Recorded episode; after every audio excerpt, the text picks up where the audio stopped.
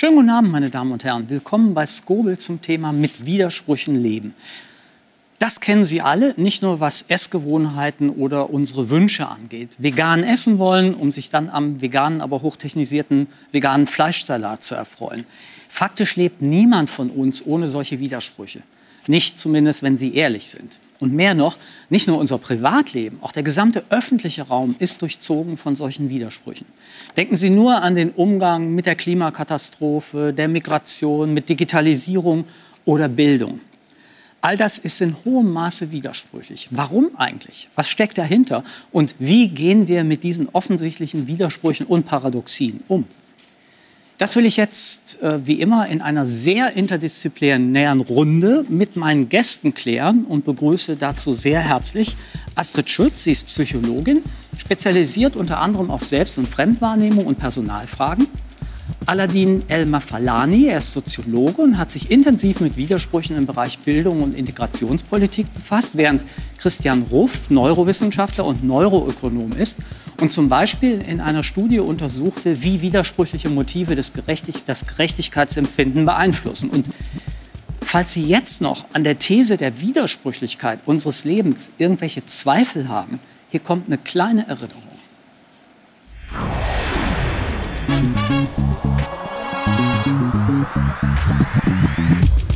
Mit dem SUV zum Bioladen.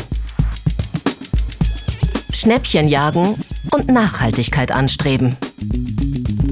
Tiere lieben und Billigfleisch braten. Faire Löhne fordern und Fast Fashion kaufen. Das Leben steckt voller Widersprüche.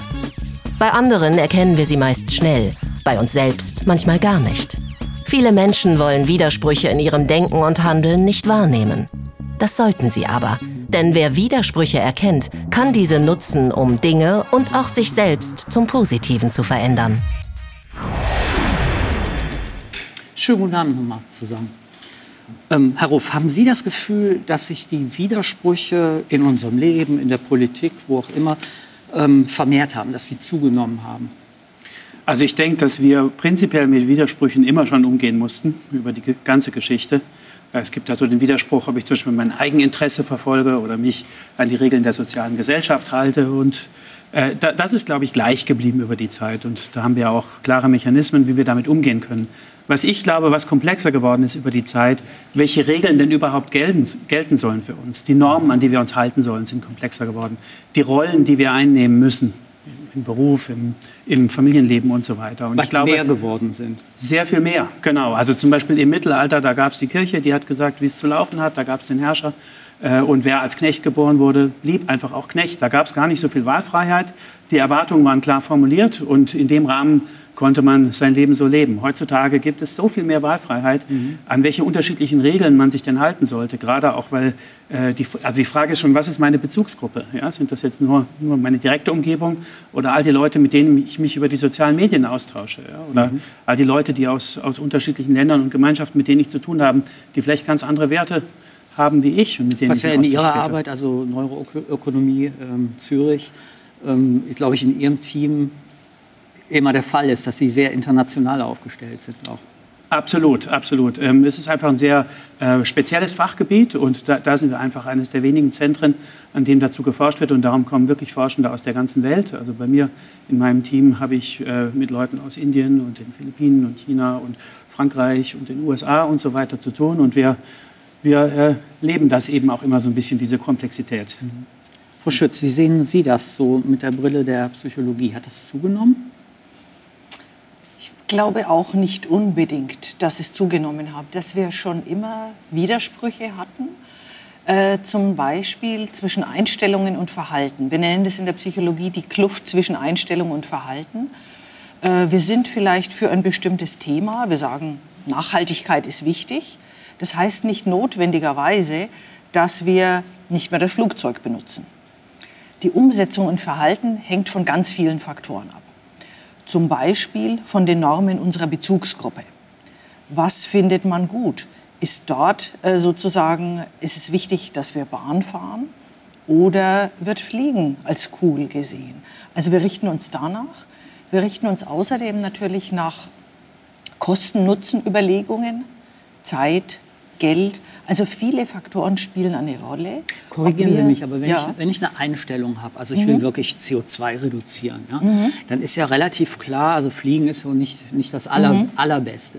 Da müsste ich mich doch eigentlich gerade von meiner Bezugsgruppe, auch wenn das alles Vielflieger sind, müsste ich mich ja eigentlich ähm, entfernen und sagen, ich mag euch, ja, aber so viel Fliegen wie ihr mache ich nicht mehr. Ja, da gibt es auch eine interessante Theorie, Dissonanztheorie. Die entsteht, wenn wir sozusagen widersprüchliche Kognitionen im Kopf haben. Wenn ich sage, einerseits finde ich Fliegen nicht gut, aber ich finde die Leute toll, die das machen, dann ist das ein gewisser Widerspruch. Wie ändere ich das? Das ändere ich entweder durch Veränderung meiner Einstellungen, Ja, dass ich sage, ja, oder ich kann natürlich auch sagen, naja, auf mich kommt es jetzt aber nicht an. Da müssten doch Okay. mal Ja, eher ja, ja. Äh, industrielle äh, Aspekte verändert werden. Also ich verändere meinen Bezugspunkt Mhm. oder ich verändere mein Verhalten. Und stelle dadurch wieder Konsistenz her, denn die Inkonsistenz ist Spannung, ist unangenehm. Also wir streben danach, Konsistenz wiederherzustellen. Wie sieht das aus Ihrer Warte aus? Mit der, ich bin ja jetzt fast ein bisschen enttäuscht, weil äh, bis jetzt war ja praktisch das, das Statement, nö, wir haben gar nicht viel mehr Widersprüche. Ich würde schon sagen, dass wir mehr haben, ähm, aber die Widersprüche, ähm, die gibt es überhaupt nur durch den Beobachter, durch jemanden, der die als Widersprüche identifiziert.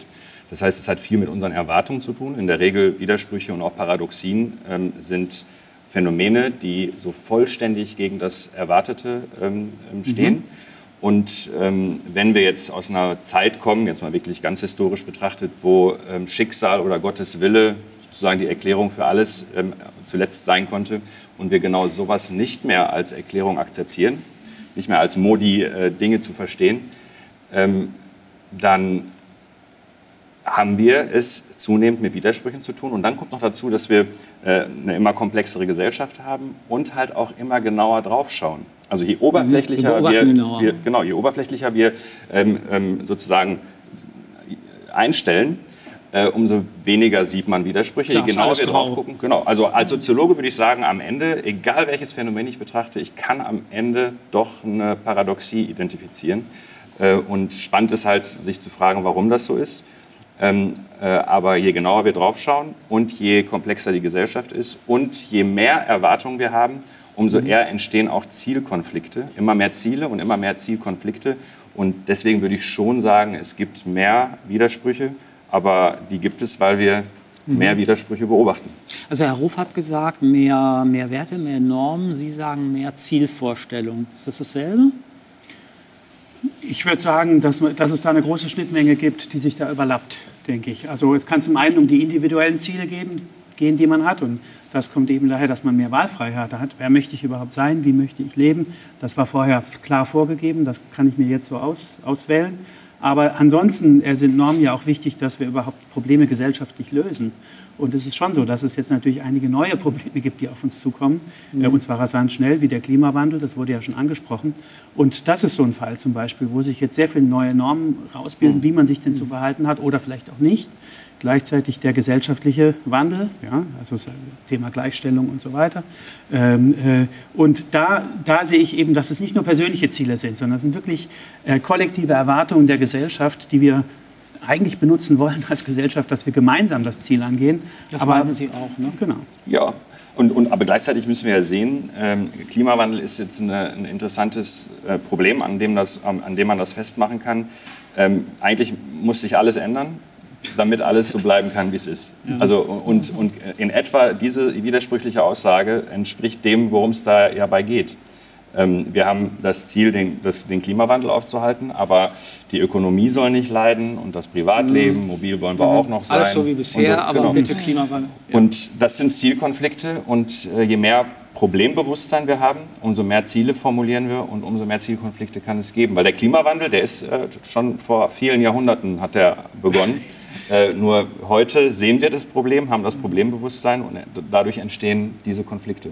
Dann schauen wir uns jetzt mal einen Konflikt in einem anderen Bereich ein, an. Das eine ist es ja, mit unseren eigenen Widersprüchen zu leben, also im Privaten, in Liebesbeziehungen, Freundschaften, in der deutschen Politik. Wir wissen, wir müssen zum Beispiel Kinderarmut bekämpfen und tun es seit über 20 Jahren nicht. Sie steigt nämlich Jahr um Jahr, ehrlich gesagt, egal welche äh, Partei gerade ähm, die Führung stellt. Ähnliche Widersprüche in Asyl- und Integrationspolitik. Meist nehmen wir all das auf eine mehr oder weniger ignorante, manchmal sogar verächtliche Weise mit dem Achselzucken hin. Aber das ist ja nur die eine Seite der Medaille. Denn nicht nur wir müssen mit unseren eigenen Widersprüchen umgehen, auch andere müssen mit unseren Widersprüchen umgehen. Und die sind dann nicht ihre eigenen. Und sie entsprechen vor allen Dingen nicht ihrem Leben. Wir zwingen unsere Widersprüchlichkeit anderen Menschen auf und erzeugen mit diesen Widersprüchen Leid, das absolut vermeidbar wäre. Das ist Emmanuel Afrihi, genannt Emma. Er ist 37 Jahre alt, kommt aus Ghana, musste aber sein Land, das seine Heimat war, verlassen. Schon seit sieben Jahren lebt Emma nun ohne Bleiberecht in Hagen, als sogenannter Geduldeter. Ich bin in Ghana verlassen, weil meine äh, Familie betrogen ist. Ich war drei Jahre in Libyen und hier weitergekommen. Um überhaupt einen Asylantrag stellen zu können, müssen Geflüchtete wie Emma Grenzen illegal überqueren, also Recht brechen, um zu ihrem Recht kommen zu können. Eine paradoxe Situation. Auf dem Weg von Libyen nach Europa saß Emma zehn Tage lang in einem überfüllten Flüchtlingsboot, das schließlich kenterte. Die Gefahr war ihm bewusst. Ich weiß, wenn irgendwas passiert, ich bin tot, also ich habe das nicht mehr im Kopf, dass äh, ich Angst habe oder sowas. Obwohl, ich weiß, das ist gefährlich, aber ich habe keine äh, Option. Ein Widerspruch unserer Migrationspolitik. Einerseits halten wir die humanitäre Tradition der Genfer Flüchtlingskonvention hoch und sichern Menschen das uneingeschränkte Recht auf Asyl zu. Andererseits unternehmen wir alles, damit es nicht in Anspruch genommen werden kann. Emma landet schließlich in Deutschland. Zuerst in einem Flüchtlingsheim in Gelsenkirchen und dann in Hagen, wo er inzwischen in einer WG lebt. Seit über sieben Jahren fühlt er sich hier zu Hause und würde auch gerne selbst für seinen Lebensunterhalt sorgen. Doch er hatte keine Papiere. Ich war auch einmal in, in der Botschaft nach äh, Berlin gefahren, wo die haben gesagt, okay, hast du etwas äh, zu zeigen, dass du auch zu Ghana kommst. Ich habe das nicht. Ein Dilemma. Ohne Papiere keine Chance. Mit Papieren aber möglicherweise auch nicht. Jana Sänger ist Sozialarbeiterin und versucht Emma zu helfen. Ist irgendwie so ein Teufelskreis, weil wenn er jetzt natürlich auch nachweisen kann oder seinen Nationalpass vorlegt, ist noch nicht unbedingt äh, sicher, dass er da genau jetzt auch die Ausbildung eingehen darf oder der Erwerbstätigkeit nachgehen darf weil sobald ähm, der Nationalpass vorliegt, ist er natürlich auch nachweislich ausreisepflichtig. Das Problem, wer nicht sicher beweisen kann, dass ihm im Heimatland eine Verfolgung droht, hat kein Recht auf Asyl und wird in unserem Land nur geduldet. Das bedeutet, Emma darf die Ausbildungsplatzangebote, die ihm gleich mehrere Firmen gemacht haben, nicht annehmen. Das hat mir echt weh getan, weil ich will arbeiten ich bin nicht die, die Mensch, der ich wollte von der Stadt abhängen. Von der Stadt muss meine Wohnung bezahlen oder ich kriege Geld von der Stadt.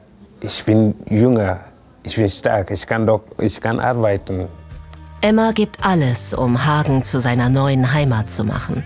Er lernt Deutsch, macht verschiedene Praktika und gründet sogar den Fußballverein Hagen United. Emma ist sportlicher Leiter, Jugendtrainer und Schiedsrichter.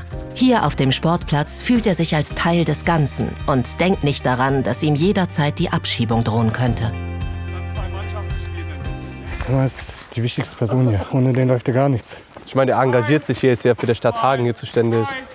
Dass er immer noch diese Probleme hat, kann ich nicht verstehen. Emmas Welt steckt voller Widersprüche. Obwohl die Stadt Hagen ihm für seinen Einsatz im Verein den Integrationspreis verliehen hat, ist er hier nur geduldet. Ich, ich bin sehr toll auf mich, dass ich habe das äh, gemacht und mit dem Integrationspreis habe ich mir selber gemerkt, dass, oh, ich habe einen guten Job gemacht. Egal wie gut jemand integriert und engagiert ist, egal wie schnell jemand eine Anstellung finden würde, jemand wie Emma hatte bisher keine Chance, die Widersprüche seines Lebens zu durchbrechen. Jetzt wird ihm das neue Chancenaufenthaltsrecht die Möglichkeit geben, endlich selbst für seinen Lebensunterhalt zu sorgen und vielleicht sogar eine Ausbildung zu beginnen. Und Emmanuel Afrie hat gerade den Brief von der Ausländerbehörde erhalten, äh, das neue Chancenaufenthaltsrecht. Und das bedeutet, er hat jetzt tatsächlich endlich 18 Monate Zeit, ja, für seinen eigenen Lebensunterhalt zu sorgen und zu zeigen, dass er sich bewährt. Herr Elmar Falani, wenn man, wenn man das sieht, also diese Widersprüche, die mit dem, mit dem äh, Problem Migration ähm, verbunden sind, ähm, warum ist das so wenig in der öffentlichen Wahrnehmung. Ich klammer jetzt mal aus, warum Migration äh, stattfindet. Das sind mhm. ja nochmal Widersprüche im eigenen Land. Das kann Krieg sein, das können andere, äh, andere Gründe sein. Aber, aber hier bei uns, warum klammern wir das so aus? Wir klammern es, glaube ich, häufig aus, weil es ähm, so voller Widersprüche ist. ähm, denn, denn ich würde sagen, es sind drei Komplexe von Widersprüchen das eine sind die universellen Menschenrechte, die für alle gelten und universell, also größer geht nicht mehr. Ja. Ähm, und das sind ja auch sozusagen Zielorientierungen. Das war nie so, dass äh, weltweit die Realität war. Aber das ist etwas, was für uns auch sehr wichtig ist. Und das heißt ja, äh, jeder Mensch ist nicht illegal. Es gibt keine illegalen Menschen. Eigentlich, das, ja. das genau. heißt das eigentlich. Das Problem ist aber, dass genau dann, wenn wegen Krieg oder Verfolgung äh, man eigentlich jetzt unbedingt auf diese Menschenrechte angewiesen ist, mhm. keiner mehr da ist, der sie schützt, der sich dafür zuständig fühlt. Das ist schon mal das eine äh, große Grundproblem. Dann haben wir die Situation, dass Grenzen, nationalstaatliche Grenzen, auch die EU-Außengrenzen, die haben ihre Logik verändert im Laufe der mhm. Jahrzehnte und Jahrhunderte. Von zuvor Gefahrenabwehr zu Abwehr von, Mensch, von bestimmten Menschen, mhm. also Sortiermaschinen, äh, wie ja, das ja, ja. Äh, interessante, tolle Buch von äh, Steffen Mauer wow. ja auch heißt. Äh, also es ist auch so ein bisschen eine Wohlstandsgrenze, also hat mhm. auch sehr viel damit zu tun, dass wir eben Menschen abwehren und zwar überwiegend die Menschen, die eigentlich hilfebedürftig mhm. sind oder, oder Hilfe brauchen und auch das Recht darauf haben. Und das ja auch mit Mitteln, wenn man an Frontex denkt, die klare Menschenrechtsverletzungen darstellen. Nicht selten ist das so. Ja. Das sehen wir auch in den USA, auch in Australien sehr häufig an genau solchen Wohlstandsgrenzen. Und, und jetzt beides zusammen führt dazu, dass diejenigen, die eigentlich auf, sozusagen auf der Suche nach Sicherheit sind, erstmal eine noch größere Unsicherheit, äh, auch eine noch größere Gefahr in Kauf nehmen müssen, um dann vielleicht irgendwann in Sicherheit zu sein. Also das sind sozusagen die ersten beiden. Mhm. Und das Dritte ist, was machen wir dann eigentlich, wenn sie da sind? Ähm, das sieht man äh, beispielsweise an so politisch-rhetorischen Figuren, die die Widersprüchlichkeit schon deutlich machen. Wir müssen die Grenzen schließen, damit wir offen genug bleiben können, um Menschen zu integrieren. Äh, und da sieht man, Offenheit und Geschlossenheit ist so ein Grundproblem. Ähm, und dementsprechend wissen wir häufig nicht genau, ähm, geht es um Integration, geht es darum, dass es Deutsche werden sollen, dass sie volle Teilhabe haben sollen, oder geht es erstmal nur um befristete humanitäre Hilfe, Abschiebung, sollen wir eigentlich dann prüfen und soll eigentlich abschieben erstmal, ähm, also Rückführung äh, im Vordergrund stehen. Also wir haben äh, alles, mhm. also im Prinzip drei Widerspruchskomplexe, ja. die sozusagen das Universelle, unsere Grenze und was ist dann bei uns im Inneren. Und genauso sieht unsere Migration- und Integrationspolitik aus. Auf mehreren Ebenen mhm. verschränkt, widersprüchlich, egal ob wir die Verhältnisse zwischen EU, Bund, Ländern, Kommunen und Zivilgesellschaft sehen oder zwischen den verschiedenen Ressorts. Integrationspolitik ist ja Bildungspolitik, Sozialpolitik, Klar. Wohnungspolitik, Geht quer durch alles durch. Querschnittsaufgabe. Und ähm, horizontal und vertikal widersprüchlich und so diagonal, was ist unsere Zielvision eigentlich? Da werden sich schon einzelne politische Parteien nicht einig. Aber da, eben das erklärt ja diese Widersprüchlichkeit, dass ich als Partei, je nachdem wie das Spiel gerade läuft, mir jeden Widerspruch rauspicken kann und sagen ja. kann, jetzt schaut doch mal hier hin und das, das, ist doch, das passt doch nicht.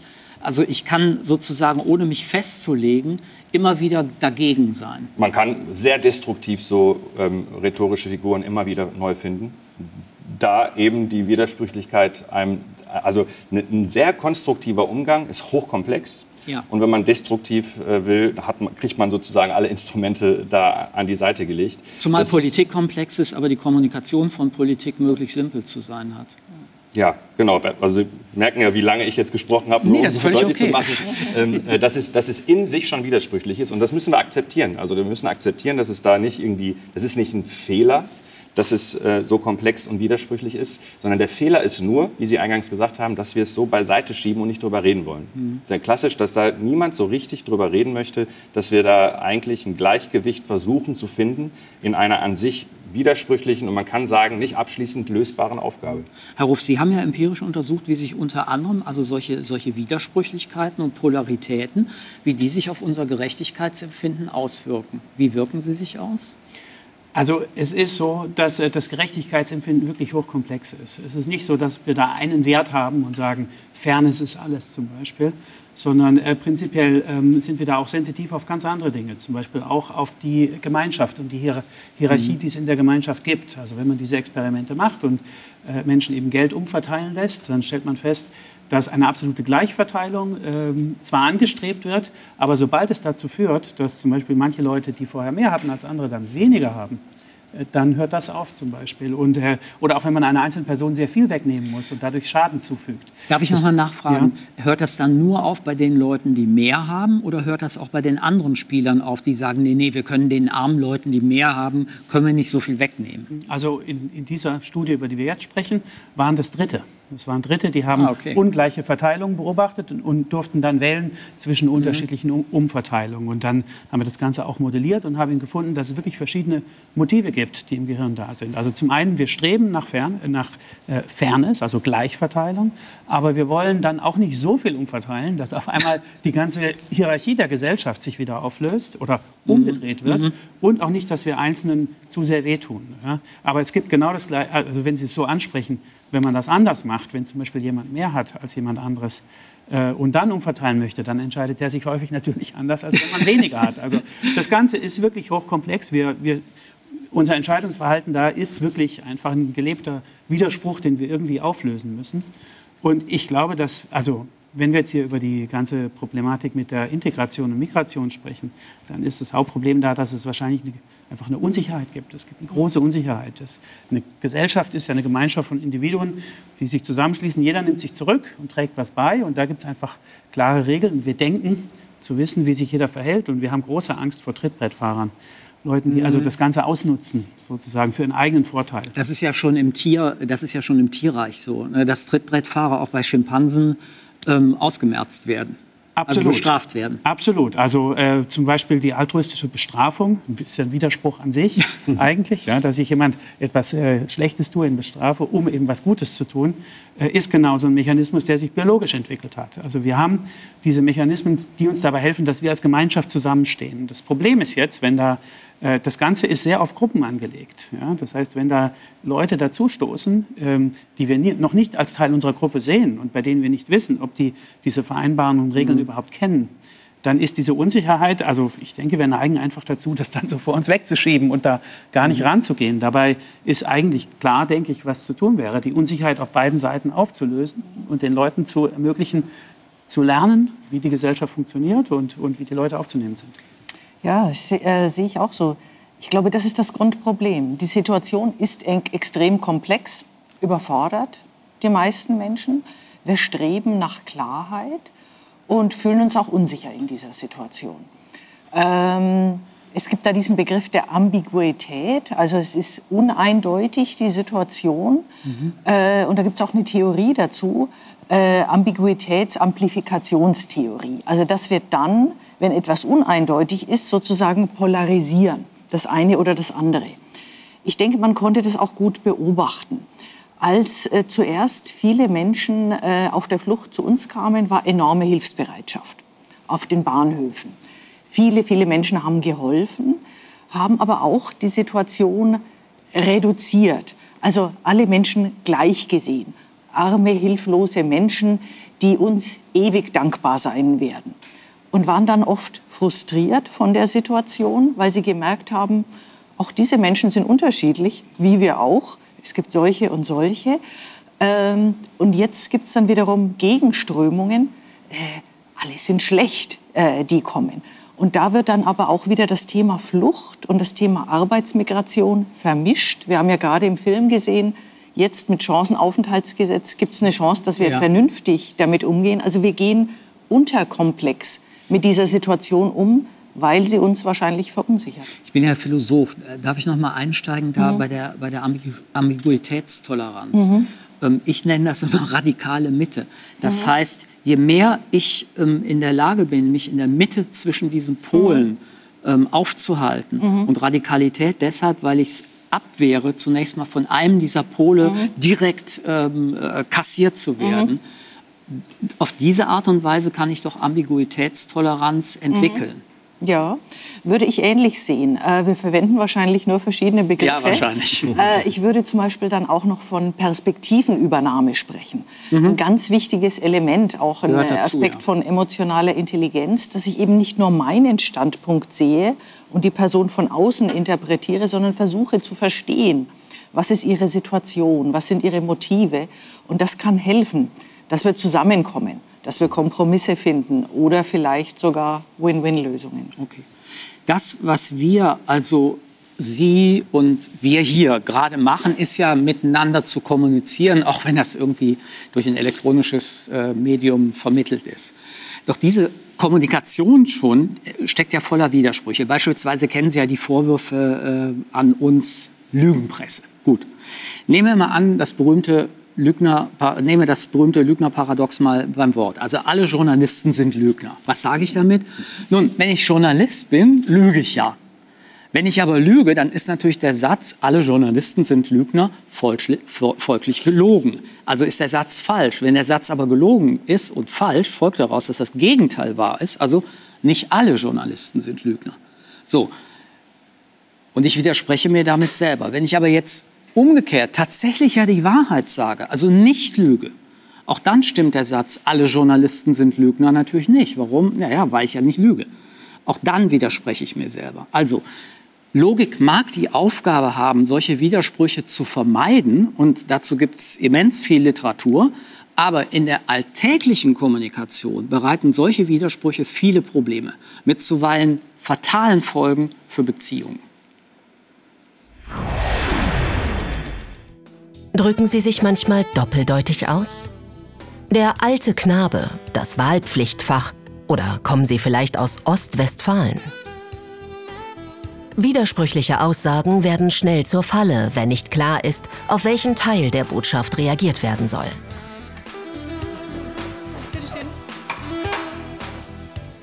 Hör nicht auf mich. Sei doch mal spontan. Was man auch tut oder sagt, ist widersprüchlich und kann falsch verstanden werden. Der Anthropologe Gregory Bateson und sein Schüler, der Psychotherapeut Paul Watzlawick, haben solche Beziehungsfallen erforscht und in der Double Binding, zu Deutsch Doppelbotschaftshypothese, beschrieben. In der Regel besteht bei Double Binding immer ein Machtgefälle. Unterschiedlich dominante Partner, Eltern und Kind. Die Doppelbotschaften werden manipulativ und machtmissbrauchend eingesetzt. Mir macht das auch keinen Spaß, aber weil ich dich liebe, muss ich dich bestrafen. Das Kind möchte seinem Elternteil gefallen und Liebe erleben, gleichzeitig aber aus der Situation der Bestrafung flüchten. Dieser Handlungskonflikt löst Erstarren oder eine Übersprungshandlung aus und kann zu lebenslangen Bindungsstörungen führen.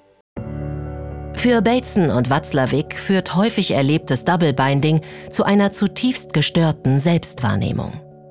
Auch in einem hierarchisch organisierten Arbeitsumfeld. Schön, dass Sie das alle schon erledigt haben, aber so schwierig war das ja auch nicht. Eine Abwertung im Gewand eines Kompliments. Wie kann der Mitarbeiter damit umgehen? Paradoxien führen die Grenzen des Verstandes und der Logik vor Augen. Das muss nicht negativ sein. Empathisch eingesetzt und entspannt beobachtend regen Doppelbotschaften zum Nachdenken an und können eingefahrene Verhaltensmuster durchbrechen. Darum sind Widersprüche ein beliebtes Mittel in der provokativen Therapie. Die paradoxe Intervention ist eine Strategie des Psychotherapeuten Frank Farrelly. Hier gehen Humor und Empathie Hand in Hand. Die paradoxe Intervention soll verblüffen. Du darfst erst wieder Brokkoli essen, wenn du alle Pizzavorräte aufgefuttert hast. So ein paradoxes Verbot weckt Widerspruchsgeist und Selbstverantwortung. Genau genommen eine Manipulation zum Guten. Der psychologische Effekt einer Paradoxie kann wie die Reset-Taste wirken. Alle Programme und Apps werden neu geladen. Das System läuft wieder stabil. Wer Widersprüche erkennt, hat mit der paradoxen Intervention sogar eine gute Strategie, um einer Double-Bind-Aussage wirkungsvoll entgegenzutreten. Guten Morgen. Schön, dass Sie das alles schon erledigt haben, aber so schwierig war das ja auch nicht. Ich habe die Aufgabe gewissenhaft erledigt und bin mir sicher, Sie werden nie mit dem Ergebnis zufrieden sein. Der Chef ist verblüfft und erkennt im besten Fall seine eigene Widersprüchlichkeit.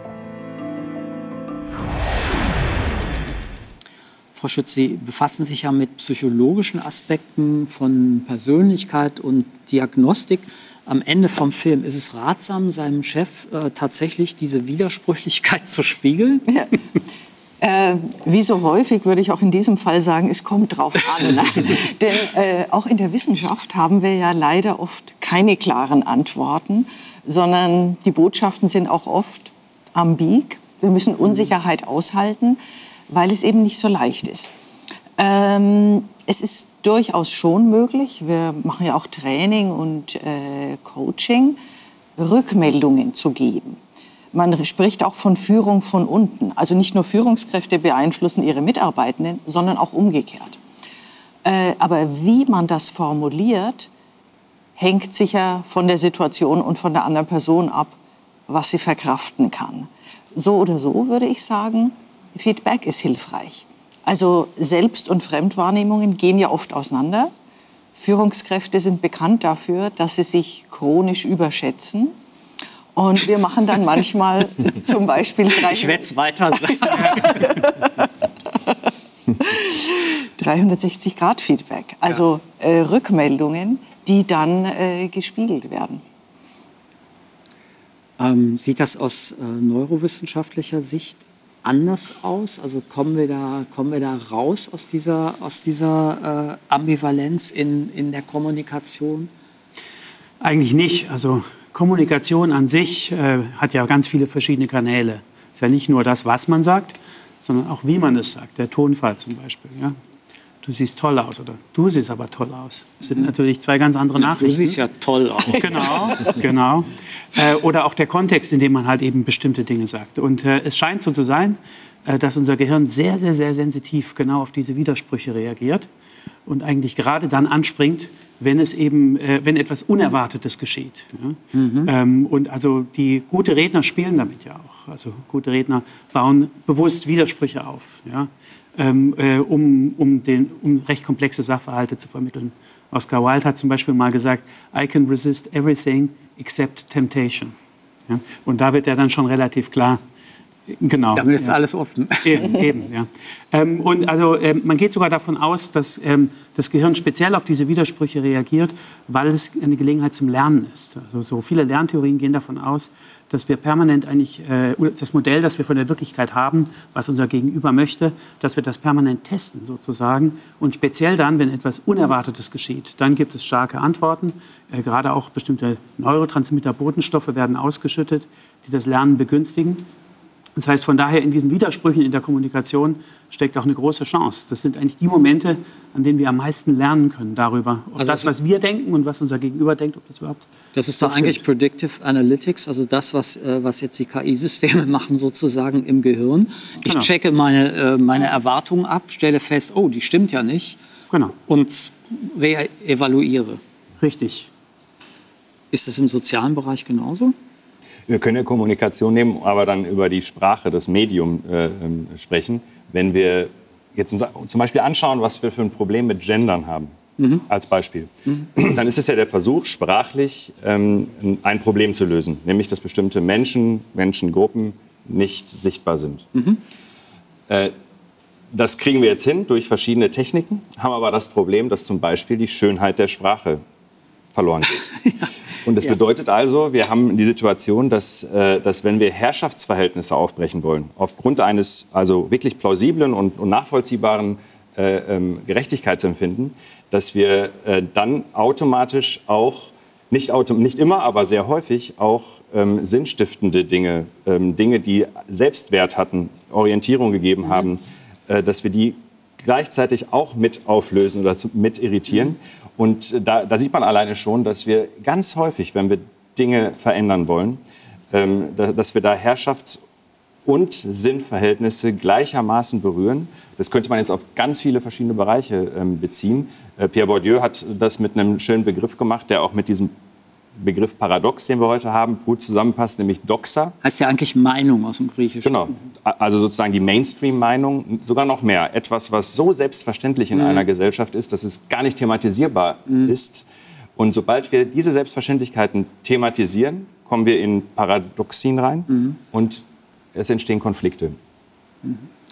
Äh, Frau Schütz, Sie müssen mir in dem Zusammenhang noch mal was erklären. Also Bateson, den haben wir eben im, im Film gehört, ähm, hat ja zum Beispiel sich mit äh, gestörten Familien äh, beschäftigt. Mhm. Ne? Da hat er festgestellt, also es gibt diese negativen Rückkopplungen, das heißt, ähm, durch, durch, durch äh, Kommunikation regeln die ihren, ihre Aggression zum Beispiel runter. Und dann gibt es eben äh, pathogene Familien, die reagieren mit positiver Rückkopplung. Da verstärkt sich das immer mhm. mehr und die Familie fliegt, fliegt auseinander. Und was er sagt, was im Grunde genommen am Ende ähm, alles zusammenhält, ist, und dieser Begriff kommt ja aus der Biologie, Homöostase, also so ein, so ein, so ein Gleichgewichtszustand. Mhm.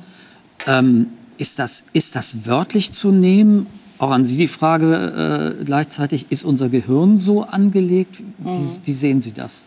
Also streben wir ja, so einen Gleichgewichtszustand an? Systemische Ansätze gehen ja davon aus. Also dass wir sozusagen, auch wenn wir an einer Stelle etwas verändern, etwa im Familiensystem oder am Arbeitsplatz, in der Arbeitsgruppe.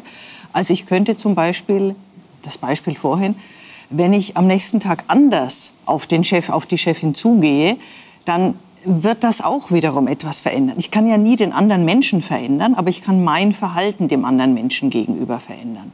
Insofern würde ich dadurch auch eventuell das ganze System verändern.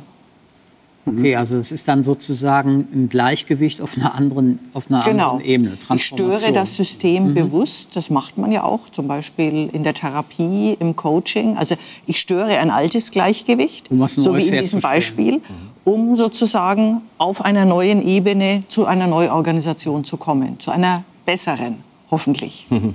Und das Gehirn? Genau, also aus der Sicht der Neurobiologie ist es ja so, bei unserem Verhalten entscheiden wir ja gar nicht immer selbst, was wir tun wollen, sondern vieles von unserem Verhalten wird dadurch gesteuert, was unsere Umgebung von uns erwartet und auch durch, durch sogenannte Habits, was wir uns angewöhnt haben. Und das liegt eigentlich hauptsächlich, denke ich, daran, dass äh, diese äh, bewussten Entscheidungen, die sind einfach sehr teuer. Die, also das kostet, es ist sehr anstrengend für uns mental, ja, und das kostet uns mhm. auch sehr viel Energie. Also mhm. rein physiologisch sehr viel Energie. Das heißt, wir streben eigentlich immer danach, nach, so einem, ähm, nach einer Umgebung, wo wir eben genau verstehen, was da passiert und wo wir teilweise auf Autopilot schalten können, mhm. uns einfach so mhm. verhalten können, wie wir das gewohnt sind und so, wie die anderen das von uns erwarten. Und das sind eben diese Feedback-Systeme. Das heißt, das ist schon, schon eine Art Homöostase, eine Homöostase, die wir eingehen mit in unserer Umgebung, damit unsere Verhaltenssteuerung einfach nicht so aufwendig ist. Darf ich jetzt mal versuchen zu übersetzen? Herr Elmar Falani hat eben gesagt Sinnfindung, da könnten wir auch noch mal oder Sinngebung, da könnten wir noch mal drüber reden. Ist das dasselbe wie im Gehirn, Gehirnsprech sozusagen Homöostase zu etablieren? Also man könnte sagen, dass das, äh, was vorher als Sinn angesprochen wurde, durchaus sowas ist wie ein Modell. Ein Modell, das unser Gehirn hat von der Umgebung mhm. und das uns hilft, äh, unser Verhalten daran optimal anzupassen. Aber das Problem mit der Sinnfindung ist ja, dass nicht das Gehirn den Sinn herstellt, weil wir haben keinen direkten Kontakt zum Gehirn, sondern wir sind jetzt in einer modernen Gesellschaft, säkulares Zeitalter, gefordert, diesen Sinn herzustellen. Das fällt uns mhm. ja gerade schwer. Genau. Ja. Und, und, deswegen kann man sagen, dass das, was, äh, was Sie gesagt haben, gilt auch gesamtgesellschaftlich. Genau. Je weniger die Bindekräfte einer Gesellschaft so automatisch funktionieren, äh, zu, so gesellschaftlicher Zusammenhalt kaum etwas wird im Augenblick mehr problematisiert als der verschwindende Zusammenhalt. Mhm.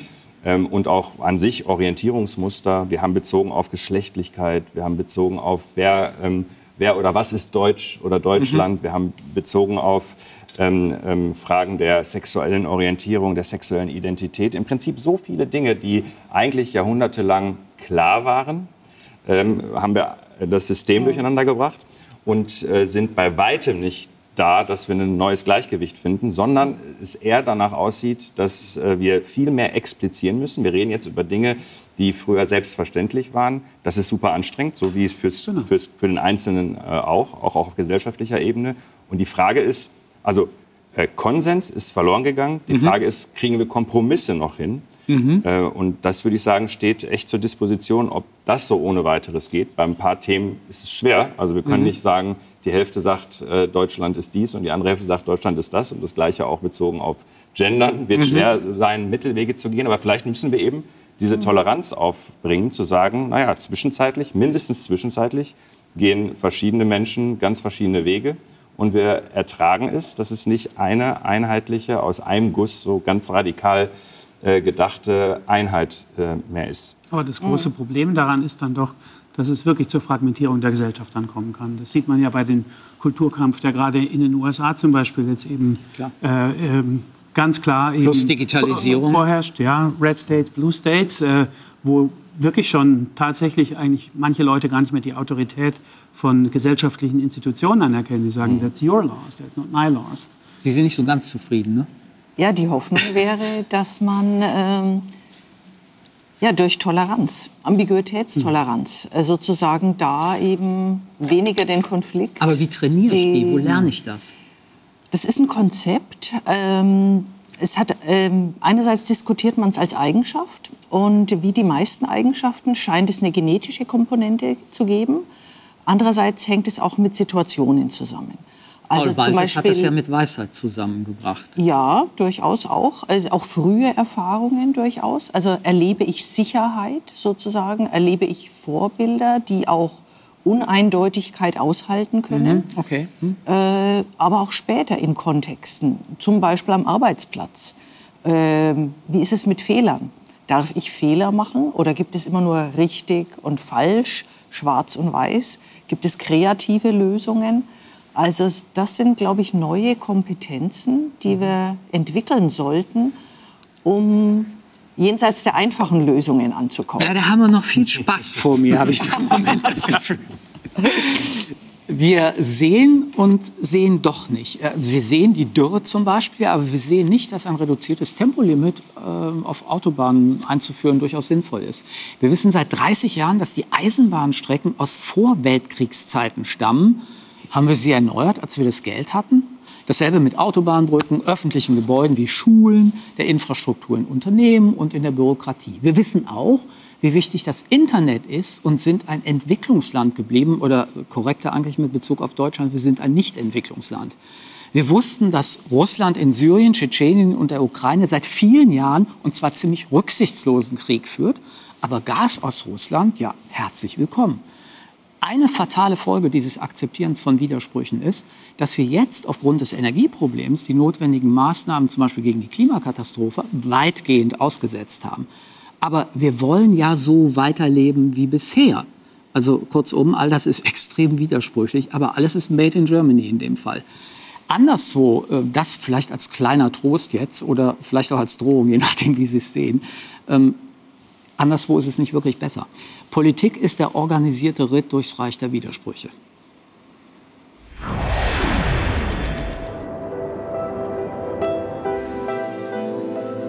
Ist es nicht paradox? Während der Klimawandel schon lange nicht mehr geleugnet werden kann, klaffen Wissen und politisches Handeln immer weiter auseinander. 197 Länder unterzeichnen 2015 das Pariser Abkommen. Der Vertrag verpflichtet alle Mitgliedstaaten, den weltweiten Temperaturanstieg auf deutlich unter 2 Grad zu begrenzen. Für viele ein Zeichen der Hoffnung. Es geht um die Grundlagen des Lebens der Generationen, die nach uns kommen. Und wir wissen, wir müssen heute handeln. Doch die vereinbarten politischen Regelungen reichen absehbar nicht aus, um die selbstgesteckten Ziele zu erreichen. Einer der größten Klimasünder, die USA, sind sogar zeitweise wieder ausgetreten. It is time to exit the Paris Accord. November 2022.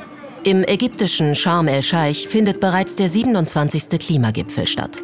Erneut diskutieren Vertreterinnen aus mehr als 190 Ländern über die konkrete Umsetzung der Pariser Klimaziele. Trotz einzelner Erfolgsmeldungen, Anspruch und Realität klaffen weiter auseinander. Denn die Lücke zum 1,5 Grad Pfad ist weiterhin viel zu groß. Warum ist das so? Trotz aller Einsicht in die Notwendigkeit. Woher dieser Widerspruch? Ein anderes Beispiel sind Menschenrechte, ebenfalls ein universeller Wert. Deutschland jedenfalls bekennt sich ausdrücklich zu einer wertegeleiteten Außenpolitik. Entsprechend laut ist die Empörung, als der saudische Journalist Jamal Khashoggi 2018 in Istanbul brutal ermordet wird. Drahtzieher ist der saudische Kronprinz Mohammed bin Salman. In der Folge wird bin Salman weltweit geächtet und international isoliert bis Russland die Ukraine angreift. Um Europa aus der russischen Energieabhängigkeit zu lösen, werden die Geschäfte mit anderen Autokraten und Kriegsführern hochgefahren. Dreieinhalb Jahre nach dem Mord an Khashoggi wird der saudische Kronprinz wieder hofiert. Internationale Politiker stehen Schlange, um mit dem mutmaßlichen Auftraggeber des Mordes Geschäfte zu machen. Auch Bundeskanzler Scholz setzt mit seinem Besuch ein fragwürdiges Zeichen der Normalisierung. Realpolitik angesichts explodierender Energiepreise. Hatte Brecht also recht, als er schrieb, erst kommt das Fressen, dann die Moral? Drittes Beispiel Russland. Mit seinem Überfall auf die Ukraine hat Putin gleich mehrere internationale Verträge verletzt. Andererseits ist Russland nach wie vor Vetomacht im Weltsicherheitsrat. Das ist im hohen Maße widersprüchlich und passt nicht zusammen. Seit Gründung der UNO ist die Sowjetunion gemeinsam mit China, Frankreich, Großbritannien und den USA ständiges Mitglied im Sicherheitsrat. Es ist das wichtigste internationale Organ zur Wahrung des Weltfriedens. Die Gründer der UNO haben den Permanent Five mit dem Vetorecht große Macht in die Hände gelegt. Eine völkerrechtlich bindende Resolution gegen den Aggressor Russland ist damit praktisch unmöglich. Erwartungsgemäß blockiert Putin jede Verurteilung, die seine Kriegspolitik als illegal einstuft, mit einem russischen Veto und stellt damit die Glaubwürdigkeit der gesamten UNO in Frage. Once more, wieder einmal hat Russland das Privileg missbraucht, dass die UN-Charta, die von Russland in Stücke gerissen wird, den ständigen Mitgliedern zugesteht, um Frieden und Sicherheit zu wahren und das Völkerrecht zu schützen und nicht um den Rat zu blockieren, wenn die Welt ihn braucht. Was bleibt, ist lediglich von symbolischem Wert. Stehende Ovationen für die Ukraine. Aber in der UNO-Vollversammlung gibt es kein Vetorecht und die dort verabschiedeten Resolutionen sind völkerrechtlich nicht bindend. Mit Widersprüchen umgehen, auch auf weltpolitischer Bühne, eine ständige Herausforderung.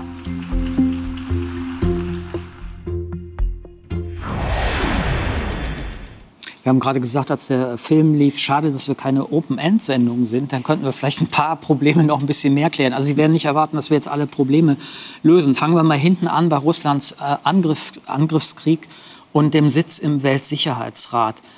Das ist doch Schwachsinn, oder? Ich frage Sie jetzt mal. Also in, äh, in jedem Fall ist es so, dass für uns aus unserer Perspektive wieder mit Erwartungen und Zielen und so weiter mhm ähm, da eine Ordnung jetzt gerade extrem gestört ist, um das jetzt mal wirklich vorsichtig zu formulieren. Äh, wir müssen uns nur einmal darüber im Klaren sein, dass das nicht für alle so ist. Also global gibt es schon viele, die das ähm, anders sehen, die, die, die nicht ganz verstehen, warum wir jetzt so ein, warum wir für uns eine Zeitenwende und warum für uns sozusagen die Weltordnung durcheinander gerückelt ist, weil aus deren Perspektive jetzt nicht viel passiert ist ist viel Schlimmes passiert, aber überall passieren andauernd Schlimmes, schlimme Dinge und für die gab es gar keine Ordnung, die durch diese mhm. äh, Prozesse durcheinander ge äh, gekommen sind. Ähm, das heißt, hier wieder unsere Erwartung, unsere Perspektive, unsere Perspektive auf eine Ordnung. Und äh, gleichzeitig, wenn wir jetzt äh, über die UNO sprechen und über den Sicherheitsrat und so weiter, dann sehen wir, dass wir äh, Strukturen haben, mit denen wir jetzt versuchen, heutige Probleme zu lösen. Und diese Probleme sind eigentlich, äh, diese Strukturen sind eigentlich äh, ähm, erfunden worden für Probleme, die Nach dem Zweiten Weltkrieg. Genau. Also das soll nie noch mal passieren. Deshalb haben wir diese Struktur jetzt. Ja, genau. Also viele, viele Probleme, die wir heute in den Griff kriegen müssen, sind über diese Strukturen nicht so wirklich günstig zu, zu aufzulösen. Ähm, also von daher ganz, äh, ganz klar ähm, geht es um Erwartungen, geht es um Perspektiven. Äh, Und Strukturen muss man mit berücksichtigen. Das ist so im Prinzip äh, dieses Modell der Pfadabhängigkeit. Wir haben Mhm. ähm, irgendwann sind wir in Pfad gegangen und jetzt merken wir Beharrungsvermögen. Genau. Jetzt merken wir eigentlich, wäre es cool gewesen, wenn wir auf einer anderen Seite den Berg hochgegangen wären, aber wir können nicht mehr runter. Das geht nicht so einfach und wir müssen von da, wo wir jetzt stehen, äh, ähm, weiter. Und Sie sagen, Leute, entspannt euch, übt mal ein bisschen Ambiguitätstoleranz, lasst die Sache mal so weiterlaufen. Ja, was- also in dem Fall vielleicht nicht. Also äh, hier haben wir ja schon so ein Problem, aber eben von Beharrungstendenzen. Ne? Also so ähm, Status Quo Bias, wir machen so weiter, wie was wir kennen, weil wir andere Methoden nicht zur Verfügung haben. Hinzu kommt vielleicht noch sowas äh, Verlustangst. Das ist ja auch etwas, also es fällt uns ja immer viel schwerer, etwas abzugeben, was wir schon hatten, ähm, als wenn wir es nie gehabt hätten. Also ich glaube, viele solche Probleme kommen dazu, warum es so schwer fällt, eine Situation zu verändern, die eigentlich offensichtlich verändert werden muss.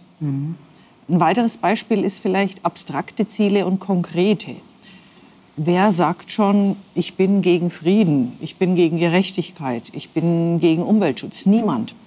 Aber wie operationalisieren wir das? Was heißt das dann konkret, was getan werden muss? Und da unterscheiden sich dann verschiedene Ja. Personen. Ne? Und äh, ja, wenn es dann weh tut, äh, dem Einzelnen, wird es besonders schwierig. Also ich glaube, dass ein Problem bei diesen politischen Entscheidungsprozessen, gerade auch mit dem UNO-Sicherheitsrat zum Beispiel, der ist, äh, dass, wir, dass hier natürlich auf einer ganz, ganz, sagen wir mal, hohen Ebene Entscheidungen gefällt werden müssen, die so noch gar nicht in die Gemeinschaften drunter wirklich durchgesickert sind. Ja, also Menschen schließen sich ja zusammen für gewöhnlich in so auch kleineren Gruppen und es geht darum, dass man selber sich darin bestärkt, dass man bestimmte Normen und Regeln einhält. Und wenn jetzt auf einmal so eine große Veränderung kommt, ja, dass auf einmal sowas wie der UNO-Sicherheitsrat, ein Mitglied sich da gar nicht mehr an die Regeln hält, dann kann man nicht wie jetzt im Kleingärtnerverein oder so, wenn sich da jemand nicht an die Regeln hält, dann kann man sagen, gut, dann soll die, die Person eben raus. Ja? Und äh, wir halten, dann, dann gründet die ihren, ihren eigenen Club. Und das kann man äh, auch eben auf diesen hohen Ebenen, wo es dann darum geht, dass sich da Staaten zusammenschließen, so nicht machen. Ja? Das heißt, wenn man da einmal äh, praktisch sich auf bestimmte Werte und so weiter eingeschworen hat, die dazu da waren, um ein bestehendes Problem zu lösen und nicht daran gedacht hat, dass sich das Problem eigentlich löst ja, und dass wir jetzt auf einmal andere, andere Probleme da angehen müssen, dann hat man diese schnellen Feedback-Mechanismen nicht, nicht mehr, wie man die Gruppe auch anpassen kann und, und die Werte in der Gruppe ändern kann. Das ist jetzt sehr platt, aber als Philosoph denke ich dann natürlich, okay, dann ist Kant eigentlich Unsinn mit seinem kategorischen Imperativ, weil das läuft ja äh, darauf hinaus, etwas zu einem allgemeinen Gesetz machen zu können, also Menschenrechte zum Beispiel, das universal gilt, wirklich in jeder Situation, also auch im Mittelmeer, Flüchtlinge und, äh, und so weiter. Aber im Grunde genommen höre ich doch jetzt äh, aus der Runde, naja, das ist überhaupt nicht praktikabel. Das, das geht letztlich gar nicht. Ich finde, das sieht man, oder? Dass es nicht geht. Naja, ich, ich finde das natürlich höchst bedauerlich, weil äh, wo ist dann sozusagen der Halt oder in, in Ihrer Terminologie, äh, wo setzt dann die Sinnfindung wieder ein, wenn wir uns damit abfinden, dass das nicht Nein, geht? abfinden sollte man sich natürlich jetzt erstmal damit nicht, aber ähm, wir, wir sollten auch nicht zu frustriert sein, dass es nicht klappt, weil wenn man sich jetzt äh, mal einfach kurz überlegt, wie sollte ich leben, damit alle anderen Menschen auch so leben können. Das ist nur Mhm. eine Ab Abwandlung. Ja, ja, Zum ja, Beispiel gut. mit dem ökologischen Fußabdruck. Richtig, da muss ich viel weniger Äh, üben. Ja. dann, ja, und wir wissen gar nicht, wie es geht. Wir, wir wissen gar nicht genau, was man tun müsste, damit man einigermaßen in dieser Gesellschaft hier einigermaßen funktioniert und gleichzeitig alle anderen Menschen auf diesem Plane- Planeten genauso leben können, ohne dass wir sozusagen Raubbau am, am Planeten selber Ist das machen. ein Problem, was Wissenschaften und Technologien lösen? Vielleicht werden die das irgendwann lösen. Wir haben nur äh, viele andere Schwierigkeiten auf dem Weg, äh, Mhm. ne, weil, weil sozusagen wir versuchen jetzt im Augenblick, was auch wiederum maximal, finde ich, widersprüchlich ist, über Marktgesetzmäßigkeiten äh, den, ähm, ähm, CO2, mit CO2 umzugehen. Dabei sehe ich ein Riesenproblem darin, dass wenn wir jetzt unsere Nachfrage nach Erdöl zum Beispiel senken, dann ähm, senken wir auch den Preis, wenn die Ja, Nachfrage klar. sinkt. Das heißt, was dann für viele Menschen auf der Welt, die nicht so zahlungskräftig sind, sozusagen den äh, Verbrauch von Öl, die Wahrscheinlichkeit, dass dann das Öl verbraucht wird, unter Umständen vielleicht im negativen Szenario beschleunigt. Ja klar, weil es wird günstiger, ich kann es leichter kaufen. Genau. Und, und, und, und dementsprechend ist, äh, äh, um das nur abschließend zu sagen, wenn, wenn, wenn an dem einen Beispiel sieht man, wie schwer es dann einem einzelnen Menschen fallen muss, eine Idee zu entwickeln, die äh, über nicht nur die, die kleine Gemeinschaft und nicht nur den Nationalstaat, sondern alle Menschen auf der Welt müssten das genau. Das Ich, ist, ich, ich bin jetzt mal ganz platt, dann heißt doch die, die Lösung, also für den Moment jetzt in unserer Runde, versuch weiterhin das Gute zu tun, das, was du als richtig erkennst, aber entspann dich mit deiner Widersprüchlichkeit. Oder habe ich das jetzt völlig falsch Vielleicht- verstanden? Vielleicht außerdem Konkretisierung. Also bleibe nicht bei irgendwelchen abstrakten Zielen, sondern konkretisiere. Wir hatten eine äh, Studie, wo es auch um Eigen- und Fremdinteresse ging. Also äh, in der Covid-Zeit, hypothetische Situation, mein Kind hustet am Morgen, ich habe einen dringenden Termin am Arbeitsplatz, sende ich mein Kind in den Kindergarten oder nicht? Ne? Eigeninteresse Mhm. versus Mhm. Fremdinteresse. Und hatten experimentelle Bedingungen. Eine Bedingung war, die Folgen des Handelns transparent machen. Wenn dieses Kind Covid hat, ein anderes ansteckt, wie viele weitere Personen werden angesteckt, wenn zu Hause eine kranke Großmutter ist, welche Folgen hat das?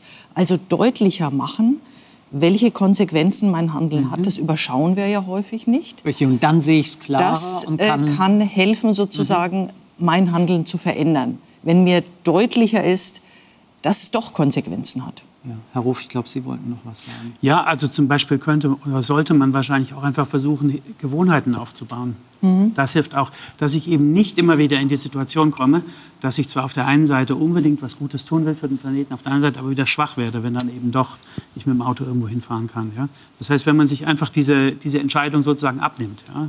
Pre-Commitment, wenn man sich Mhm. äh, eine Gewohnheit aufbaut, dass ich sage, ich mache es mir einfach zur Gewohnheit, dass ich zur Arbeit laufe und, Mhm. und mache das einfach. Sowas könnte zum Beispiel auch helfen. Mhm. Okay, ja, also wir haben äh, logischerweise noch viele offene Fragen, aber ich, ich bedanke mich herzlich für die Runde. Hat viel Spaß gemacht auch. Ebenso. Ja, genau. Der irische Wirtschafts- und Sozialphilosoph Charles Handy schrieb in seinem Buch Das Zeitalter des Paradoxen, und das bereits 1994, je turbulenter die Zeiten und je komplexer die Welt werden, desto mehr Paradoxien und Widersprüche gibt es. Natürlich versuchen wir mitunter sogar erfolgreich, die Schärfe einiger dieser Widersprüche zu reduzieren, Ambiguitätstoleranz, die Ungereimtheiten zu minimieren und die Rätsel, die in solchen Paradoxien ja stecken, besser zu verstehen. Am Ende aber müssen wir lernen, die Paradoxien, also die Ungleichgewichte, die Widersprüche, manchmal auch Ungerechtigkeiten, Ungereimtheiten zu nutzen, um bessere Wege zu finden, ein komplexes Leben, und zwar gemeinsam, gut zu meistern. Aus heutiger Sicht möchte ich da gerne noch hinzufügen, dass all die Verdrängungen und aufgeschobenen Entscheidungen, etwa in Sachen Klima, keinesfalls dazu führen dürfen, dass es uns im, im, weiter im Widersprüchlichen hält und wir es uns da so lange gemütlich machen, bis die Welt vor die Hunde geht. Und genau das geschieht ja im Moment in vielen Bereichen der Welt. Wir müssen neue Wege finden mit Widersprüchen zwischen uns als einzelnen Menschen, aber auch mit den Widersprüchen der Politik, des Wirtschaftssystems, auch zwischen Nationen besser und konstruktiver umzugehen.